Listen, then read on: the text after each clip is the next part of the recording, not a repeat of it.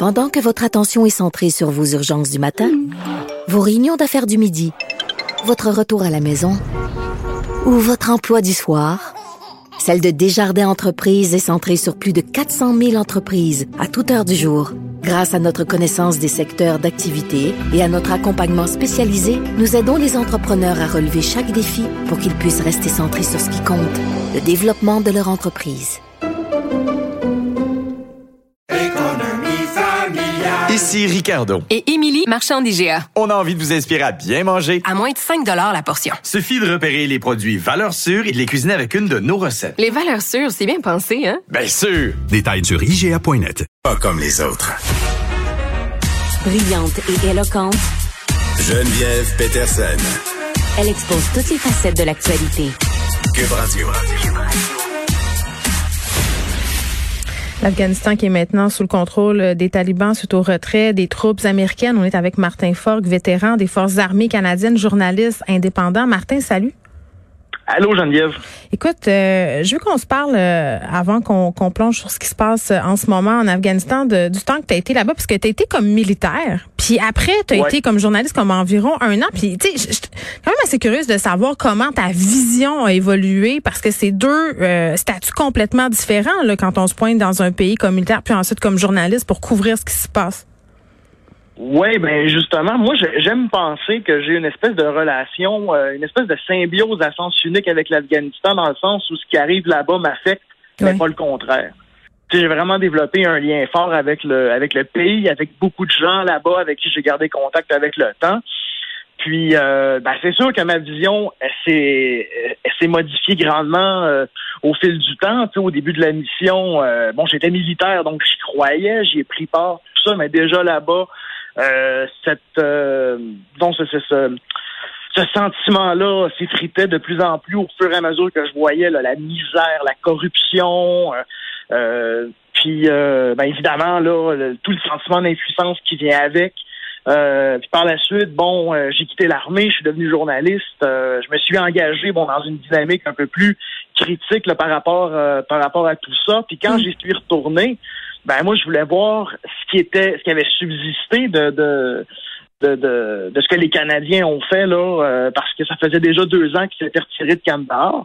Et puis, euh, ben, ce que j'ai vu, ce que j'ai constaté là-bas, c'était que beaucoup d'Afghans se sentaient déjà trahis par euh, par le Canada, par les États-Unis, par tout le monde qui qui, euh, qui semblait déjà être en train d'a- d'abandonner l'Afghanistan. Et ça, bon, euh, éventuellement, ça a amené à la publication de mon premier essai, euh, l'Afghanicide, qui est paru en 2014, puis dans lequel, malheureusement, tu sais, quand on est journaliste, on aime ça, avoir raison. Mais là, tu sais, ce qui se passe en Afghanistan présentement, j'en parlais déjà dans ce livre-là, ça fait sept ans. Puis, euh, ben, c'est ça. Il y a des moments où on veut pas avoir raison, puis euh, ça s'en est. C'est fou parce que, tu sais, la vision qu'on a, là, puis c'est ce qui nous est un peu vendu, euh, c'est qu'on s'installe dans, dans un pays qui est en détresse, qui, qui, qui, qui est en, finalement, en déconfiture pour installer euh, la paix. On arrive là comme des sauveurs, on, veut ramener la démocratie. Puis, même moi, là, puis je m'inclus là-dedans tellement, quand j'ai vu ce qui se passait euh, avec les talibans, qui, qui regagnent du terrain super rapidement, je me suis dit, mais Colin, ça a-tu du bon sens? Ça fait 20 ans qu'on est là, plein de pays ensemble, des milliards de dollars qui ont été investis dans cette pseudo-mission de paix-là. Euh, puis, puis tu sais, on, on avait vraiment l'impression qu'on était en train de faire quelque chose. Puis quand tu grattes un peu, tu te rends compte, Martin, que c'est un bourbier. Mais, mais cette idée-là qu'on est allé là puis qu'on a dépensé pour rien, tu sais, est, est quand même très, très présente. C'est triste de se dire ça. Énormément, énormément. Puis moi, ce qui m'inquiète beaucoup, c'est de voir l'espèce de fausse réaction de surprise des différents dirigeants occidentaux là, Ouais. qui se disent oh mon Dieu, tu sais, les talibans reviennent, euh, tout ça. Puis euh, ça, je trouve ça d'une hypocrisie sans nom. parce Mais ils ont que, toujours été là. moi, ben oui, ben c'est mais c'est ça. Puis on, on entend déjà bon des appels à une intervention multinationale, mais la force multinationale, ça fait 20 ans qu'elle est là, puis il s'est Mm. absolument rien passé. Puis je te parlais d'hypocrisie. Ben, tu sais, tu, comme disais, on, on- on nous a vendu une mission dans laquelle on allait libérer l'Afghanistan, on allait éduquer les femmes, on allait amener la modernité, le progrès social. Mais, tu sais, si on recule d'environ 40-50 ans, l'Afghanistan progressiste existait déjà. D'abord sous la sous le règne du dernier roi d'Afghanistan, Mm. Mohamed Zahir Shah, qui a été renversé en 1973. Par la suite, il y avait un, il y a eu un autre gouvernement progressiste, euh, bon, qui était qui était socialiste, là, disons, c'était c'était l'idéologie euh, qui, euh, qui influençait beaucoup le parti. Là, euh, il y a eu des problèmes. Là, déjà, l'Occident s'en mêlait. L'URSS est arrivé là-bas en soutien. Puis, les États-Unis ont financé des fanatiques religieux. Mais ce qui est ironique, c'est que déjà à l'époque, il y avait des mesures progressistes. On les a euh, torpillées, on les a sabotées, et après, on prétend qu'on va aller faire la même chose. Ben, puis c'est ça, j'écoutais euh, Loïc Tassé tantôt qui disait qu'on les a, pour ainsi dire, un peu fabriqués, les talibans. Tu sais, que c'était une créature euh, finalement financée par l'Occident euh, depuis quand même très, très longtemps. C'est un peu ce que tu dis finalement aussi. Ouais, ben ce qu'il faut comprendre, c'est que les, euh, c'est que bon, la résistance contre les euh, contre les soviétiques, bon, euh, ce qu'on appelle les Moudjahidines, ben ils étaient bon par la suite ils sont ils se sont évidemment bon après le retrait soviétique ils se sont se sont dispersés en différentes factions, certaines plus modérées, d'autres plus extrémistes.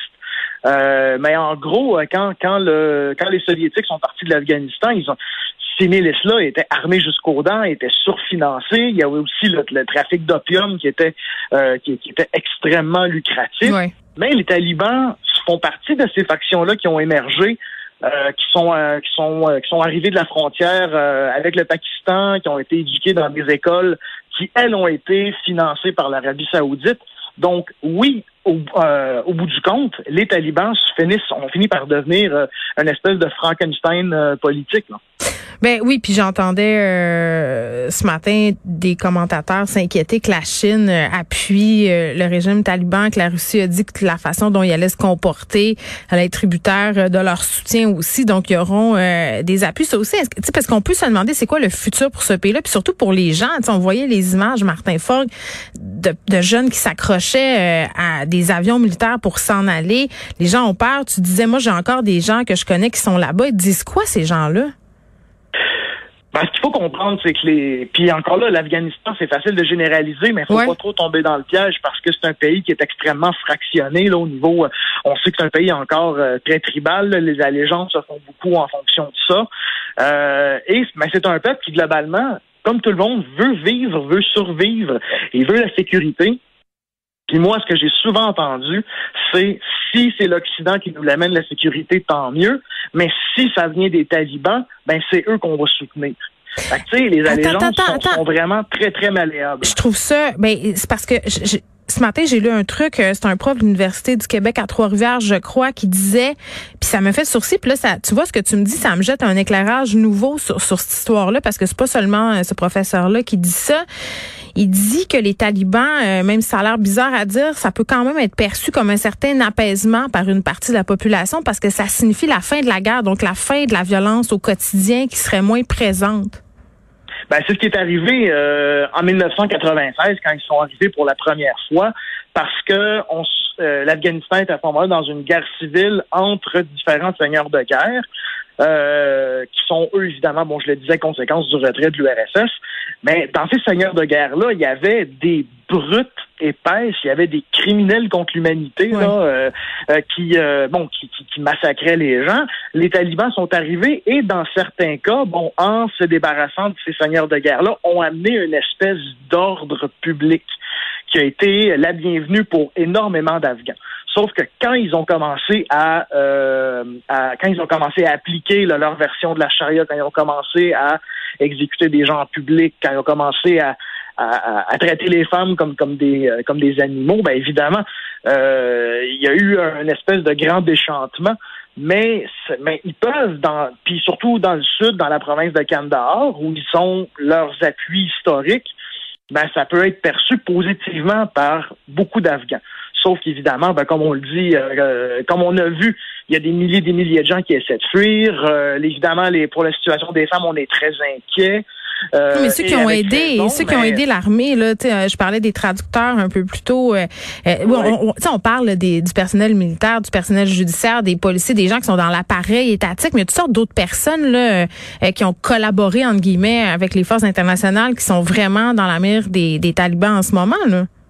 Ben, c'est sûr qu'ils puis ils l'ont dit, ils vont euh, ils, vont- traquer les gens qui ont euh, qui ont touché le moindre dollar euh, mécréant, si on si on veut. Euh, puis non seulement, mais bon, euh, je pense aussi, par exemple, euh, à Ahmad Massoud, qui est le fils du mythique commandant Massoud, là, qui avait résisté contre les Soviétiques et contre les talibans après. Euh, lui pourrait éventuellement devenir une figure au moins symbolique pour une éventuelle résistance contre les talibans ce que je crois va éventuellement émerger. Euh, c'est sûr qu'on qu'on euh, va traquer ces gens-là, on va traquer quiconque euh, symbolise l'ancienne Afghanistan entre guillemets, c'est-à-dire celui qui a eu lieu, qui a eu cours entre 2001 et, et, et aujourd'hui. Ouais, puis tu sais, est-ce qu'on va apprendre un jour de nos erreurs, puis qu'est-ce que qu'est-ce qu'on peut faire? Parce que j'entendais un vétéran ce matin, euh, ce matin, pardon, euh, dire qu'au moins lui sentait qu'il avait pu aider certaines personnes. C'est quoi la solution? Parce que quand on parle, euh, on se dit bon, ben c'est peut-être mieux finalement de de les laisser s'arranger avec leurs troubles. En même temps, comme pays, euh, tu sais, autre, on, a comme un devoir d'aller aider, mais c'est peut-être un devoir qui est dans notre tête. Je ne sais pas. C'est comme une espèce de bourbier. Comment on sort de ce bourbier-là? C'est une vaste ben, question, là, je ben, sais. il n'y a pas de réponse simple à ça. Mais mm. ce qui est sûr, par contre, c'est que là, désormais, moi, je considère qu'on a un devoir moral d'aider les gens qu'on a trahis. C'est vrai. Du mieux qu'on peut. Donc, présentement, faire venir ici les gens qui ont travaillé avec nous mm. et même d'autres. Mais, mais après ça, retenir les leçons. Comme je disais, l'Afghanistan progressiste existait déjà. Les Américains l'ont saboté à la fin des années 70 tout en prétendant aller faire la même chose euh, après 2001. Hmm. Donc, peut-être que la leçon, ce serait d'arrêter de s'ingérer dans les politiques des autres, parce que probablement que hein, la solution, comme la solution, elle est interne, elle est afghane. Oui, bon, puis le premier ministre Legault euh, qui a dit qu'on était prêt à accueillir une certaine quantité de réfugiés afghans. Donc, il faut lire aussi euh, les petits caractères. Martin Fogg, merci. Je veux, je veux dire que tu euh, présentement lancé une campagne de ce sous-financement pour un documentaire qui s'appelle Le Monde d'après. C'est sur GoFundMe. C'est ton film. Ça va porter sur l'après 11 septembre. Ben, en fait, je me, oui, Exactement. Je me penche sur les conséquences à long terme euh, qui sont beaucoup plus larges qu'on puisse euh, qu'on peut l'imaginer euh, après ma mort. Donc, si on veut t'encourager, on va sur GoFundMe. Martin Fogg, merci. On est revenu sur cette situation en Afghanistan qui va continuer évidemment de se modifier au fur et à mesure que les choses vont progresser. On va suivre ça de très près. Martin Fogg, qui est vétéran des Forces armées canadiennes et journaliste indépendant.